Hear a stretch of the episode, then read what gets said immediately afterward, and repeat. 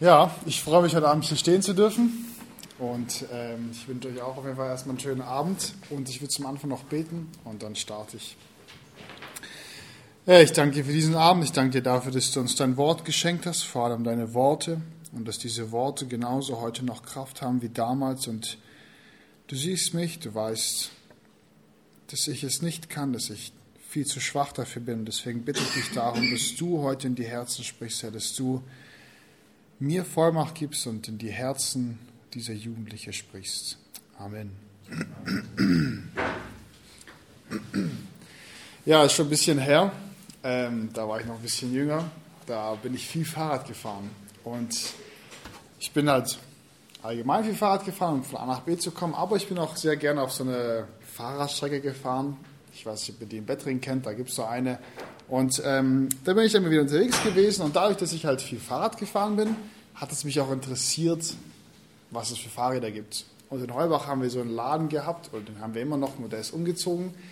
Und da bin ich immer wieder mal so reingelaufen, weil er hat echt coole Fahrräder gehabt. Und ähm, ich halt mit meinen 15 oder 16, ich weiß nicht genau, wie alt ich da war, schau dir alle so an und ja, voll interessant, aber ich wusste, okay, also alles viel, viel, viel zu teuer für mich. Und dann habe ich, bin ich auch mal so reingegangen, habe so die Fahrräder angeschaut und habe so ein Fahrrad in der Ecke gesehen. Und dieses eine Fahrrad, ja, das war so das Fahrrad, was ich eigentlich brauche, also das ist, was ich brauche, aber was voll cool ist, zu, um diese Strecke zu fahren. Und dann schaue ich, was es kostet. Dann war es mir viel zu teuer. Ich dachte mir, ja gut, naja, nicht schlimm, dann vielleicht irgendwann mal anders. Und dann, ein halbes Jahr später, bin ich nochmal in den Laden reingegangen und dieses Fahrrad stand immer noch da.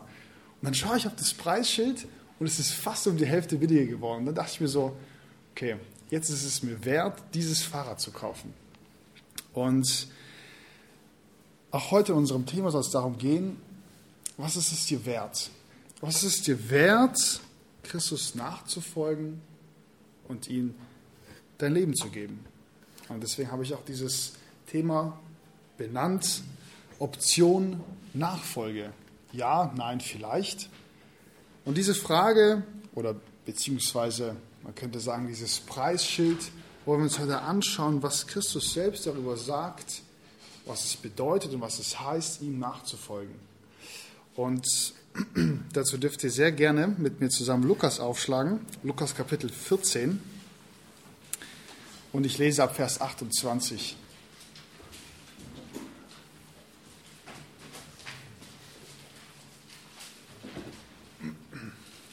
Lukas 14 ab Vers 28. Denn wer unter euch, der einen Turm bauen will, setzt sich nicht zuvor hin und berechnet die Kosten, ob er das Nötige zur Ausführung hat. Damit nicht etwa, wenn er den Grund gelegt hat und es nicht zu vollenden mag, alle, die es sehen, anfangen, ihn zu verspotten und sagen, dieser Mensch hat angefangen zu bauen und vermochte nicht zu vollenden. Doch welch, oder welcher König, der auszieht, um sich mit einem anderen König in Krieg einzulassen, setzt sich nicht zuvor hin und beratschlagt, ob er imstande sei, dem mit Zehntausenden entgegenzutreten, der gegen ihn kommt mit Zwanzigtausend. Er aber nicht, so sendet er, während er noch fern ist, eine Gesandtschaft und bittet um die Friedensbedingungen. So kann nun keiner von euch, der nicht allem entsagt, was er hat, mein Jünger sein. Ja, hier sind so zwei Gleichnisse, die Jesus damals erzählt hatte. Und an sich sind die Gleichnisse relativ, ja, man könnte sagen, relativ simpel zu verstehen. Und zwar das erste Gleichnis, was er hier anspricht oder was er hier so beschreibt, ist relativ verständlich. Er spricht hier von einem Mann, der einen Turm bauen will. Und dieser Mann, der musste sich zuerst hinsetzen und darüber nachdenken, okay, was kostet ihn ein Turm? Und dann, wenn er die Kosten überschlagen hat, schaute, okay, schaffe ich es, ihn auch bis zum Ende zu bauen. Und nochmal so als Randnotiz, was es bedeutet hat, ein Turm. Damals war es viel normaler als heutzutage, dass man da auch Türme gebaut hat. Das sehen wir auch immer wieder in der Schrift, zum Beispiel in äh, Richter 8 mit der Geschichte von Gideon. Da ist der Turm umgekippt oder hat er den Turm kaputt gemacht. Oder auch ein paar Kapitel vorher, in Lukas 13, gibt es auch eine Begebenheit, wo ein Turm auf die Leute draufgefallen ist und dabei 18 Leute gestorben sind. Das heißt, wir sehen, Türme waren früher mehr oder weniger normal, nicht so wie heute, weil heutzutage haben wir nicht so viele Türme. Wir haben vielleicht den Leuchtturm oder den Fernsehturm, aber das steht jetzt nicht so mitten in der Stadt.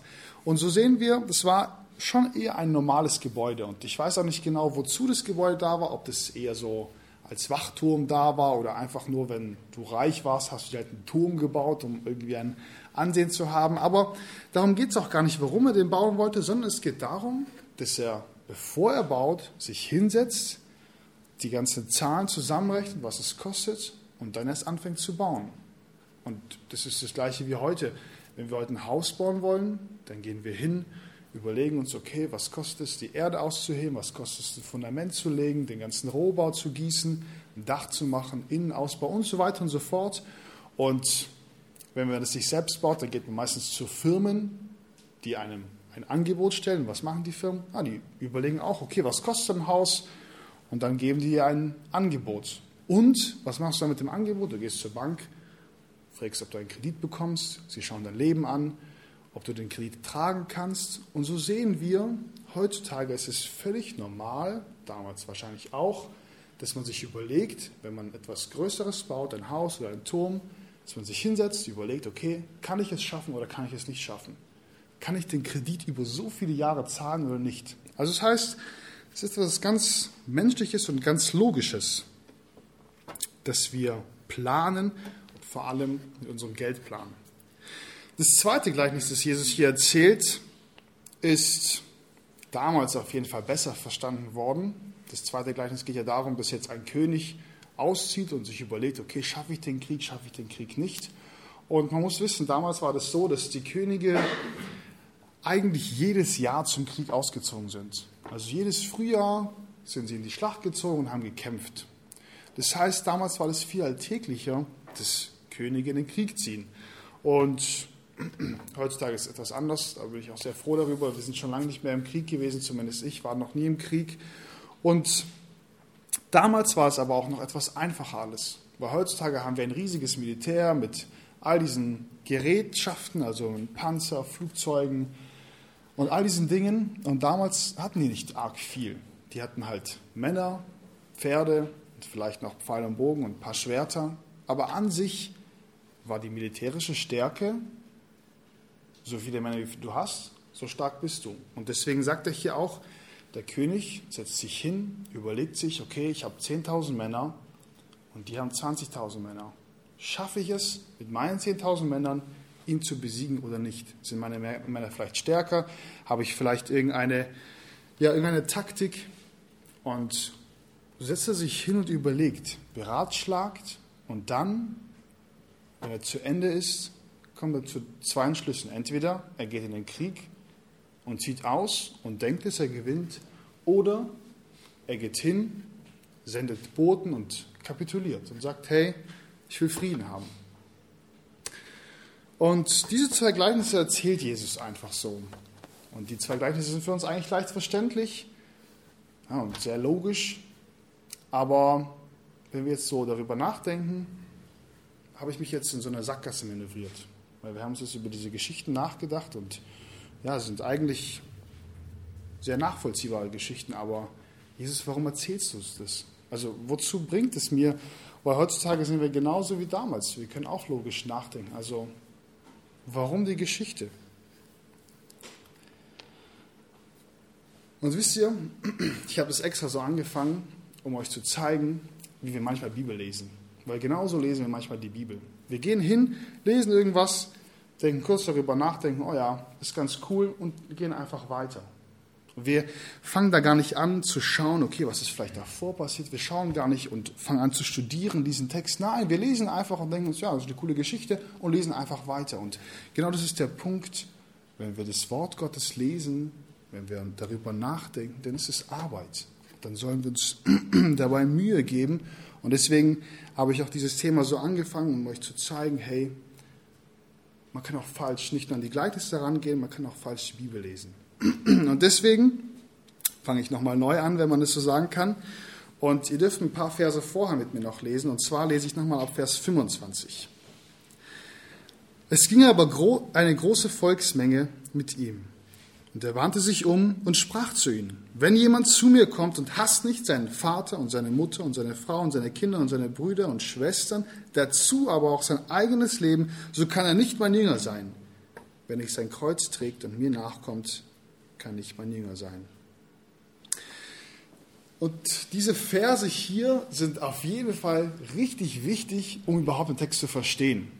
Und es ist auch wichtig, wie die Verse überhaupt anfangen. Und zwar Vers 25 es gingen aber eine große, es gingen große Volksmengen mit ihm. Zunächst einmal müssen wir uns darüber nachdenken, okay, wo war Jesus? Was hat er gemacht und warum erzählt er es hier so, wie er es erzählt und warum laufen die ganzen Leute ihm hinterher? Und Jesus ist auf dem Weg nach Jerusalem. Ihr müsst euch vorstellen, er geht hin nach Jerusalem, um dort zu sterben. Und auf diesem Weg berichtet uns Lukas viele, viele Geschichten daraus. Und in diesem Abschnitt, wo wir gerade sind, da ist er auf diesem Weg dahin. Und auf diesem Weg wurde er auch immer wieder eingeladen. Er wurde immer wieder eingeladen von Pharisäer oder Schriftgelehrten zum Essen. Und so auch hier, und zwar in Kapitel 14, ist er wieder beim Essen beim Schriftgelehrten. Und jetzt denken wir uns, oh, das ist aber was schon Besonderes, wenn er bei so einer hohen Person oder bei so einer Persönlichkeit eingeladen ist zum Essen. Aber es kam schon immer wieder vor, dass Jesus eingeladen worden ist. Und zwar zum Beispiel nachzulesen Lukas 7, Vers 36 oder 11, Vers 37. Also es heißt, eine Einladung, die Jesus bekam, war nichts Außergewöhnliches. Und oft war auch die Einladung damit verbunden, ihn zu versuchen. Und zwar ihn versuchen, Fragen zu stellen und versuchen, ihn irgendwie zu überführen oder halt Sünde nachweisen zu können. Das heißt, Jesus war gerade am Essen und nach dem Essen steht er auf und geht los. Und dann kommt unser Text. Das heißt, er steht gerade auf und auf einmal folgen voll viele Leute. Hier steht ja Volksmengen. Und wichtig dabei hier ist, diese Volksmenge, wer war das? Warum haben die oder warum sind die ihm so nachgefolgt? Und es ist so wichtig für unseren Text zu verstehen, warum das Jesus hier so sagt, weil die Leute, die ihm nachgefolgt sind, sind nicht Leute gewesen, die ihn geliebt haben, nicht Leute gewesen, die sein Wort hören wollten und wissen wollten, was er darüber sagt. Nein, es waren Leute, die einfach schaulustig sind. Es waren Leute, die gesehen haben, hey, der diskutiert voll spannend mit den Pharisäern und der macht voll viele Wunder und der heilt voll viele Kranke und all diese Sachen und es ist spannend, einfach mitzulaufen. Und so laufen die ganzen Leute hinter ihm her und was macht Jesus? Er dreht sich um und fängt an zu reden. Und was redet er? Ja, Vers 26. Wenn jemand zu mir kommt und hasst nicht, und zum Schluss sagt er, kann er nicht mein Jünger sein. Also es heißt, diese riesige Volksmenge, die ihm nachfolgt, zu denen dreht er sich um und sagt, hey Leute, wisst ihr was? Wenn ihr mir nachfolgen wollt, dann müsst ihr alle hassen und mich lieben. Und wir wollen auch ein bisschen darauf eingehen, was, was meint Jesus damit. Und er zählt hier sieben Personengruppen oder sieben Personen auf. Vater, Mutter, Schwester, Brüder, seine eigenen Kinder, seine Frau und zum Schluss sagt er sogar noch sich selbst. Also wir sehen, es sind die engsten Personen, es ist eigentlich die ganze Familie, die einem am nächsten steht. Und Jesus sagt, also wenn ihr mir nachfolgen wollt, dann müsst ihr diejenigen hassen. Und dann müsst ihr euch auch selbst verleugnen. Und was meint Jesus hier mit dem Hassen? Und oft wird einfach gesagt, ja, man muss Jesus so viel mehr lieben, dass man seine Eltern sozusagen im Gegensatz zur Jesu Liebe hasst. Und ich kann es auch so stehen lassen, diese Aussage oder diese Auslegung, an sich nichts Falsches, aber ich denke, wir können etwas genauer hinschauen und dazu könnt ihr kurz mit mir aufschlagen, Lukas 16, Vers 13. Da habe ich noch einen kleinen Vers mitgebracht, wo genau dieses Wort hassen und das Lieben vorkommt. Und zwar, kein Hausknecht kann zwei Herren dienen, denn entweder wird er den einen hassen und den anderen lieben, oder er wird einem anhangen und den anderen verachten. Ihr könnt nicht Gott dienen und dem Mammon. Und es ist so spannend hier in äh, diesem kleinen Vers stellt Jesus zwei Sachen gegenüber, Gott und Geld. Und er sagt, hey Leute, ganz einfach, entweder ihr liebt Gott und hasst das Geld oder ihr liebt das Geld und hasst Gott. Also es geht nicht, dass ihr das verbindet. Und das Gleiche sagt er hier, oder, und das Gleiche können wir hier auch, auch beziehen. Und er sagt, entweder ihr liebt eure Familie und hasst mich, oder ihr liebt mich und hasst eure Familie. Und was er damit meint, ist eigentlich, entweder entscheidet ihr euch für mich oder für eure Familie. Es kann nicht, es, oder es können nicht zwei Personengruppen das absolute Sagen über euer Leben haben. Denn entweder ist die Familie diejenige, die bestimmt, wie euer Leben aussieht, oder bist du vielleicht derjenige, der bestimmt, wie dein Leben aussieht, oder es ist Gott. Und das ist dieser Kontrast, den Jesus hier ausdrücken will, weil es geht vielmehr um die Entscheidung, wer darf bestimmen, was ich mache und warum ich es mache. Also es das heißt, er meint hier nicht, dass wir hingehen sollen und unsere Eltern, unsere Familie hassen sollen. Nein, er meint hier, dass er derjenige ist, der über euer Leben entscheidet und nicht eure Familie. Und nochmal mit dem Vers mit dem Geld. Wenn wir sagen, wir lieben Gott und hassen das Geld, heißt es ja nicht, dass wir anfangen, das Geld einfach wegzuschmeißen oder zu sagen, oder ich sage euch auch nicht, hey Leute, ihr braucht kein Geld zu haben, weil Geld ist schlecht. Arbeitet auch nicht, weil das ist auch schlecht, weil ihr bekommt ja Geld. Nein, was meint Jesus damit? Er sagt, hey, ja, wir brauchen Geld, wir brauchen Geld zum Überleben und Geld an sich ist auch nicht schlecht. Aber wer ist der Herr über euer Leben? Und genauso ist es auch hier. Die Familie ist nicht schlecht. Nein, die Familie ist sogar sehr gut und Christus will, dass wir eine Familie haben. Aber zum Schluss ist es immer die Frage, für wen entscheidest du dich? Für deine Familie oder für Christus? Und du kannst dich nur für eine Person entscheiden. Und so ist es auch hier mit, diesem, mit dieser Jugendarbeit. Ich habe auch als, oder ich mache es ja schon eine Weiche, ein Weilchen, äh, dass ich ja, hier in der Jugend diene und ich habe euch alle sehr ins Herz geschlossen. Ich bin sehr gerne hier, ich mache sehr gern die Themen, ich unterhalte mich sehr gern mit euch. Ich verbringe einfach voll gern Zeit mit euch. Aber trotzdem, unterm Strich, habe ich nicht angefangen, hierher zu kommen, weil ich euch liebe, sondern weil ich Gott liebe.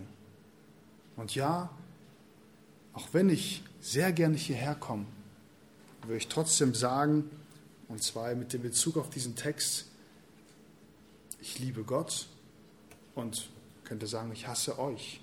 Weil zum Schluss, wenn jemand zu mir kommt und sagt, hey, hör auf die Jugendarbeit oder mach weiter, wird sich diese Sache was unterordnen?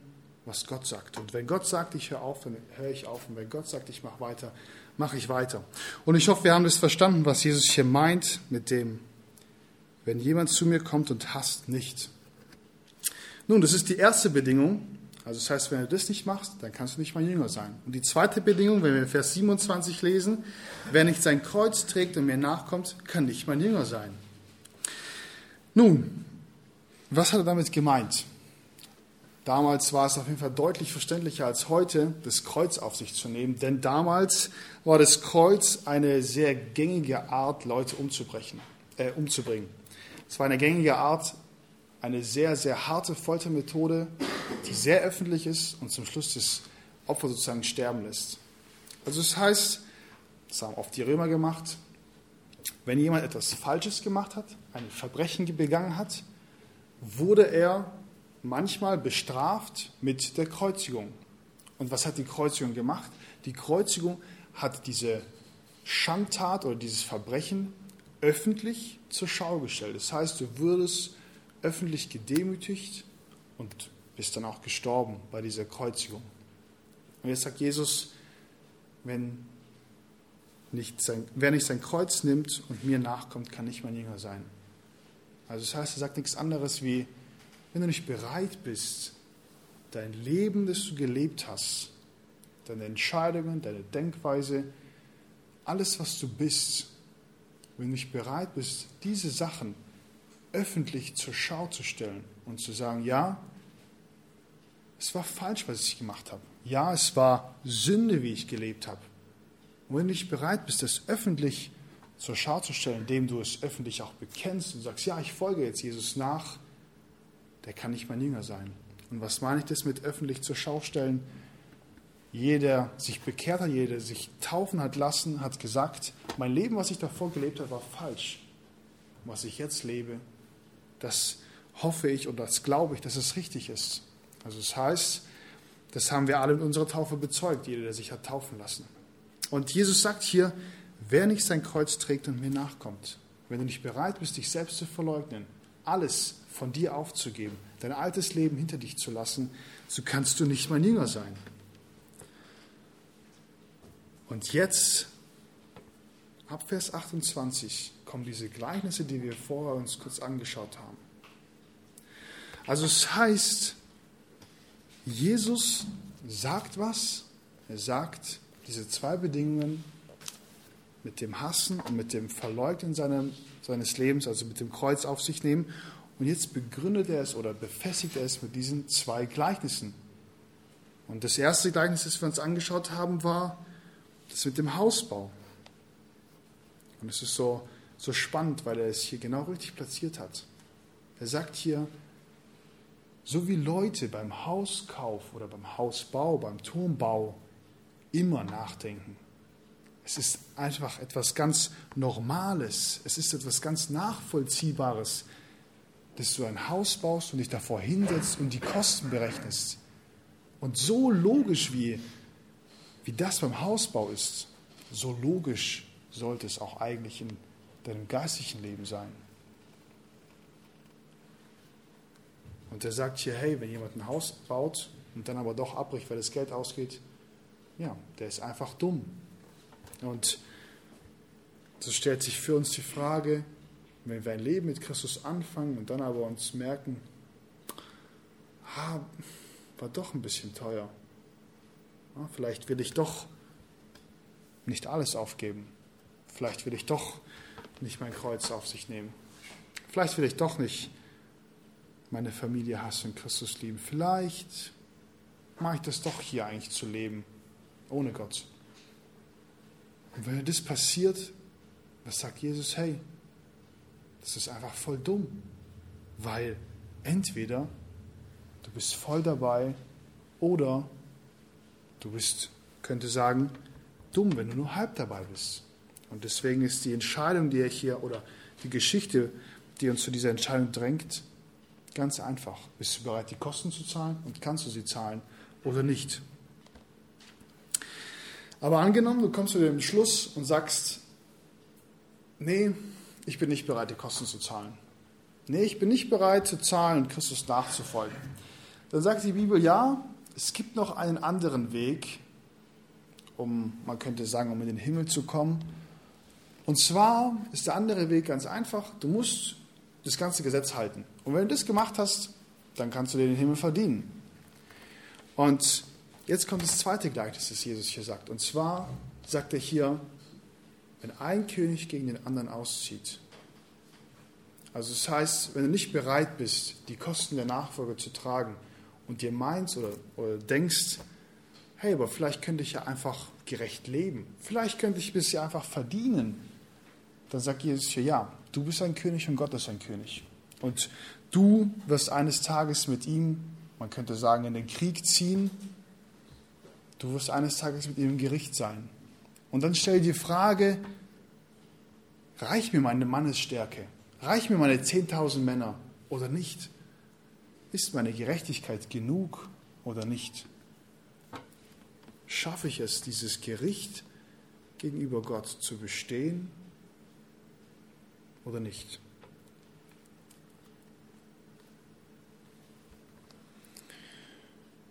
Und dann nach diesen Gleichnissen, nach diesen herausfordernden Gleichnissen, schließt Jesus die Klammer in Vers 32 und sagt, nee, in Vers 33 und sagt, so kann keiner von euch, der nicht allem sagt, was er hat, mein Jünger sein. Und auf einmal ist dieser Text nicht einfach nur eine coole Geschichte, die nachvollziehbar ist. Auf einmal ist dieser Text voll für uns gültig. Auf einmal stellt sich für mich die Frage, ja, bin ich bereit, alles aufzugeben? Bin ich bereit, all diese Kosten zu tragen? Schaffe ich es oder schaffe ich es nicht?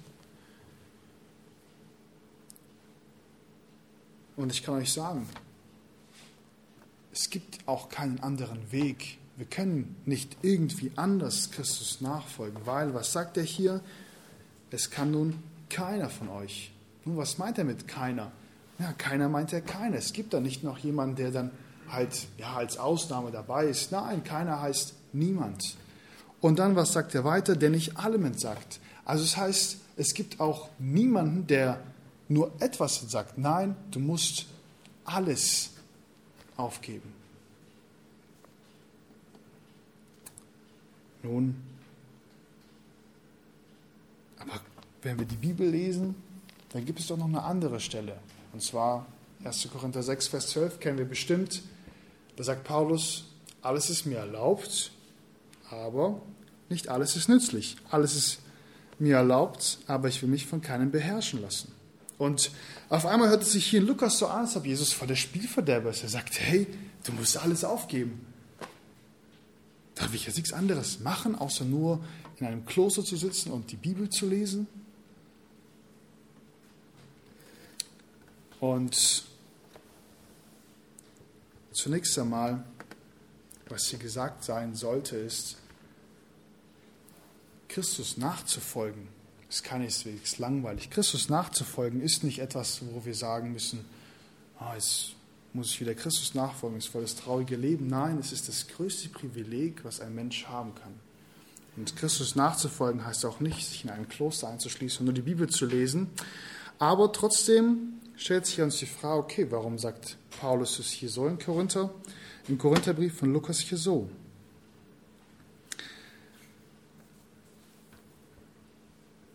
Und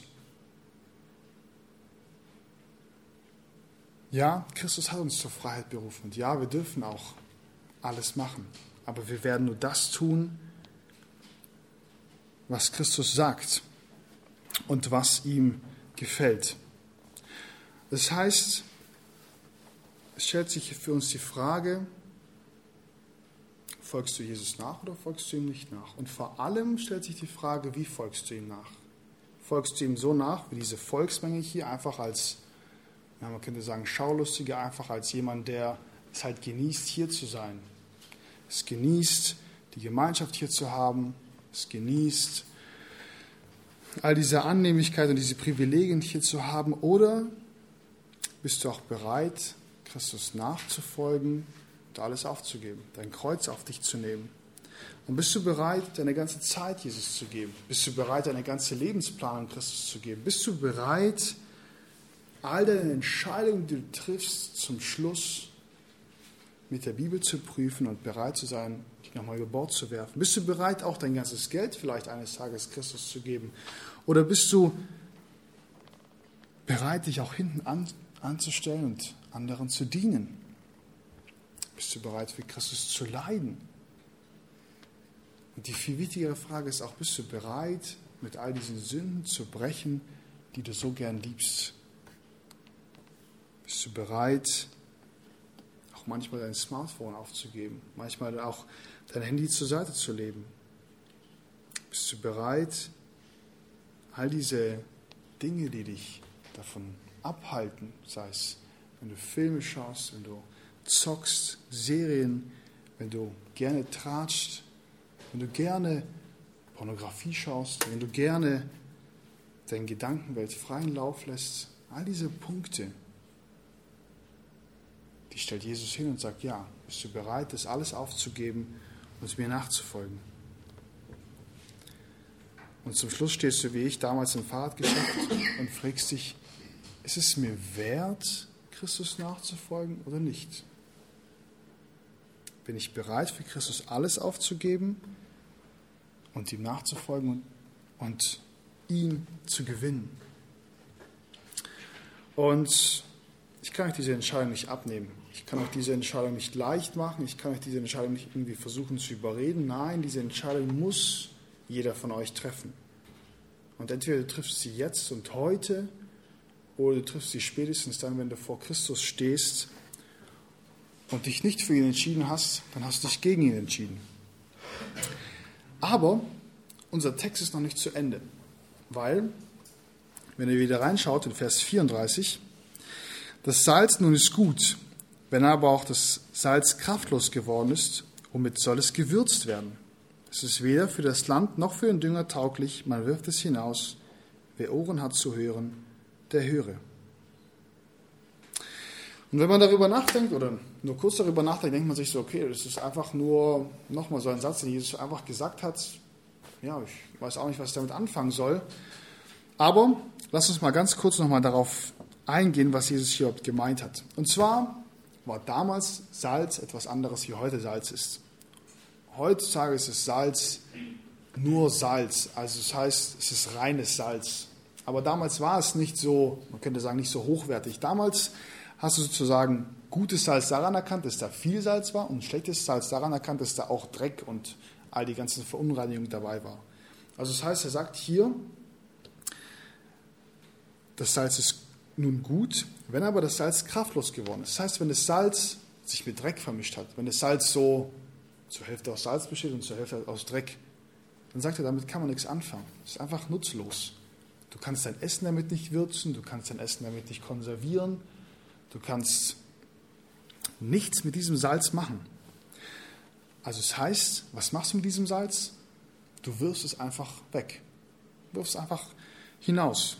Und Jesus sagt es genau über diejenigen, die diese Entscheidung nicht treffen wollen. Er sagt es über diejenigen, die so, ja, ich bin halt zur Hälfte Salz und zur Hälfte halt doch nicht das Salz.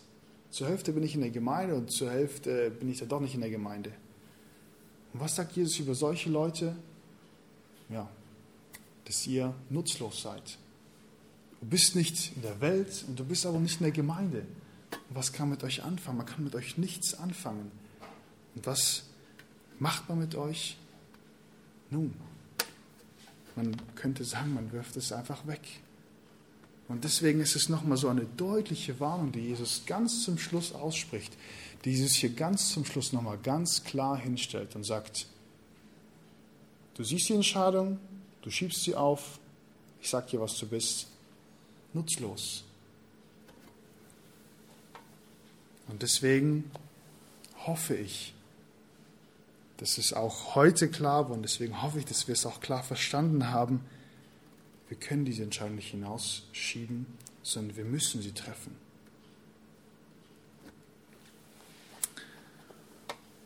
Nun aber, jetzt haben wir so viel über diese Entscheidung geredet, wir haben so viel über diese Nachfolge geredet. Aber vielleicht wäre es auch mal gut und sinnvoll, darüber nachzudenken, wem wir überhaupt nachfolgen wollen, warum wir denen überhaupt nachfolgen wollen und warum es sich auch wirklich lohnt, diesem Christus, von dem hier so viel die Rede ist, nachzufolgen. Denn, und viele haben uns von, viele haben von uns sich schon für diesen Weg entschieden und darüber freue ich mich auch. Und deswegen ist es dann nochmal so gut, darüber nachzudenken. Aber was hat Christus für uns gemacht? Ja, Christus hat für uns die Rettung bezahlt. Christus ist für uns hier auf diese Welt gekommen. Christus hat für uns alles aufgegeben. Christus ist für uns ein Mensch geworden, hat diesen Menschen hier gedient und ist zum Schluss mit seinem Kreuz auf Golgotha hingegangen, hat sich kreuzigen lassen, ist gestorben, ist hinabgefahren, wieder auch verstanden und jetzt sitzt er zur Rechten Gottes. Und genau diesem Christus, der uns dieses, diese Rettung anbietet, diese Rettung, die nichts kostet. Wir können dafür nichts tun. Wir können nicht hingehen und meinen, wenn ich Christus nachfolge, kann ich mir die Rettung verdienen. Nein, das geht nicht, sondern Christus ist für uns gestorben und bietet uns die Gnade an. Und diese Frage der Nachfolge, die wir so lange behandelt haben, es ist vielmehr, was nach der Rettung passiert. Aber die Rettung, die Rettung und der Friede mit Gott, den können wir uns nicht verdienen. Und deswegen ist es so ein herrliches Evangelium, weil er uns kennt. Christus kennt dich, Christus kennt mich, er weiß, wie unser Leben aussieht. Er weiß, wie oft wir nicht für ihn leben, wie oft wir sündigen. Er weiß all diese kleinen Geheimnisse, die in unserem Kopf sind. Aber meint ihr, dass seine Gnade dadurch irgendwie geschwächt ist? Meint ihr, dass er irgendwie auf einmal seine Liebe uns entzieht, weil er jetzt sieht, wie wir leben? Nein. Nein, das tut er nicht. Nein, er nimmt diese Gnade und überschüttet uns einfach damit. Und deswegen ist es so ein herrliches Geschenk, das Jesus uns hier anbietet. Es ist so eine, nein, es ist nicht so eine, sondern es ist das herrlichste Geschenk, das Jesus uns anbietet. Und was sagt er? Es freut sich der Himmel mehr über einen, der Buße getan als über 99 Gerechte. Und wir sehen, es ist so ein, eine große und gute Botschaft, die ich auch heute euch geben darf und die du vielleicht auch schon angenommen hast. Und wenn wir darüber nachdenken, es ist einfach nur wunderschön und herrlich zu wissen, ich habe Frieden mit Gott. Ich habe Frieden mit dem lebendigen Gott. Ich bin ein Kind des Allmächtigen. Und dieses, diesen Stand kann mir niemand mehr wegnehmen. Diesen Stand habe ich mir nicht verdient.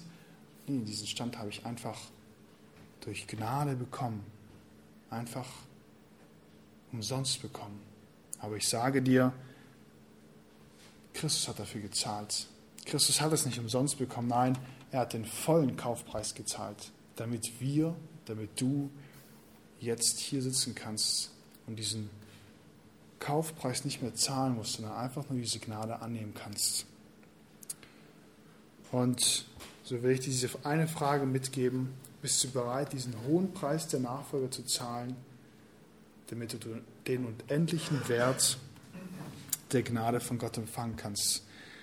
Ich lese nochmal die Frage vor. Bist du bereit, diesen hohen Preis der Nachfolge zu zahlen, damit du den unendlichen Wert der Gnade von Gott empfangen kannst? Und ich hoffe, dass ihr darüber nachdenkt. Ich hoffe, dass ihr darüber nachdenkt, wie euer Leben aussieht. Für was ihr euch schon entschieden habt oder für was ihr euch noch entscheiden müsst. Und zum Schluss bei diesem Thema will ich unseren Blick auf Christus richten und ihr dürft da gerne mit aufschlagen, Jesaja 53. Ich will unseren Blick darauf richten, was es bedeutet hat, dass Christus alles gezahlt hat, was es bedeutet hat, dass er diesen teuren Kaufpreis für uns gezahlt hat und wie wir jetzt mit ihm leben können. Ich lese Jesaja 53 ab Vers 4. Doch er hat unsere Leiden getragen und unsere Schmerzen hat er auf sich geladen. Und wir, wir hielten ihn für bestraft, von Gott geschlagen und niedergebeugt. Doch um unserer Übertretungen willen war er verwundet um unserer Ungerechtigkeiten willen zerschlagen. Die Strafe zu unserem Frieden lag auf ihm, und durch seine Striemen ist uns Heilung geworden. Wir alle irrten umher wie Schafe, wir wandten uns jeder auf seinem Weg, und der Herr hat ihn treffen lassen, unser aller Ungerechtigkeit. Amen.